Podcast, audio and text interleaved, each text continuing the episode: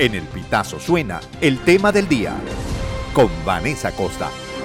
Tras la toma de la cárcel de Tocorón en el marco de la operación Gran Cacique Guaycaipuro ejecutada por el Gobierno Nacional, la organización no gubernamental Observatorio Venezolano de Prisiones expresó en un comunicado que la intervención policial y militar fue conversada con delincuentes que hacían las veces de líderes negativos del penal y de la organización criminal Tren de Aragua. Citando fuentes cercanas a la operación militar, así como vecinos de la cárcel y familiares de reclusos, la organización afirmó que muchos de los presos lograron salir a través de túneles y se resguardaron en montañas cercanas. Para el abogado, defensor de derechos humanos y director de la organización no gubernamental Una Ventana a la Libertad, Carlos Nieto Palma, ese planteamiento no es descabellado. Pudiera haberse acordado antes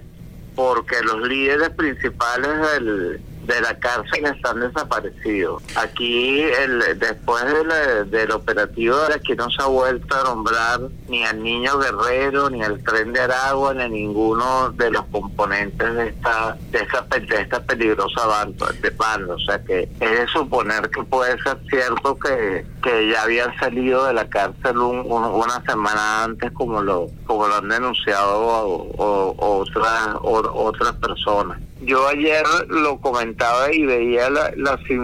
lo similar de aquella toma del 2011 a lo que es que en ambas los líderes de estas acciones desaparecieron y se escaparon y más nunca supimos de ellos. Ambos se acordó o, los dejaron ir o llegaron a un acuerdo previo de, que se escaparan. Desde su óptica, que tal acción se haya emprendido ahora obedece a las exigencias y peticiones de funcionarios de, gobiernos de otros países de Sudamérica para acabar con la actividad delictiva comandada por bandas venezolanas en sus territorios desde cárceles como Tocorón, a la que Palma calificó como una de las más peligrosas de Venezuela. Esta cárcel era comandada por un individuo que es el parán de la cárcel, o sea, el, jefe, de, el líder negativo de la cárcel llamado el niño guerrero, que desde el año 1993 llevaba el control de esa cárcel, sino que era también el líder principal de una de las bandas más peligrosas que hay en Venezuela, que es el tren de Aragua, que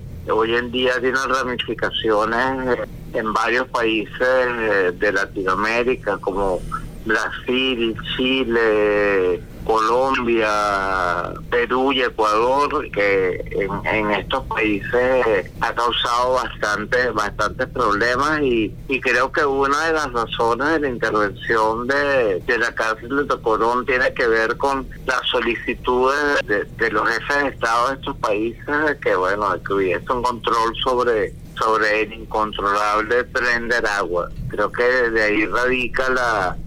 la toma que se hizo. A juicio de Palma, con el operativo ejecutado en el centro penitenciario de Tocorón, el gobierno de Nicolás Maduro reconoce el caos penitenciario que existe en el país. Consideró además que con la toma y desalojo de este sitio de reclusión, no desaparecerá el tren de Aragua. Yo creo que esto no significa que el tren de Aragua desaparece. El tren, de Aragua es una, una, una banda lo suficientemente poderosa y con, y con una organización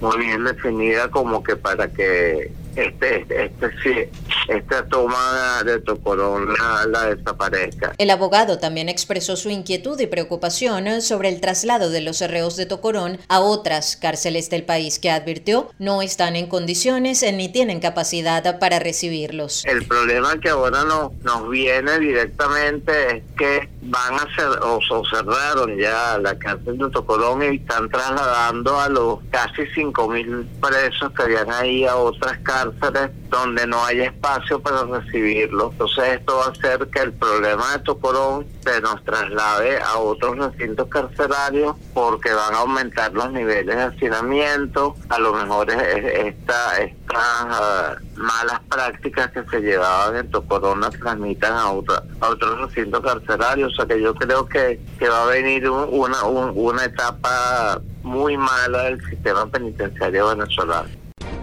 El tema del día con Vanessa Acosta. Esta y todas nuestras informaciones puedes ampliarlas en el elpitazo.net.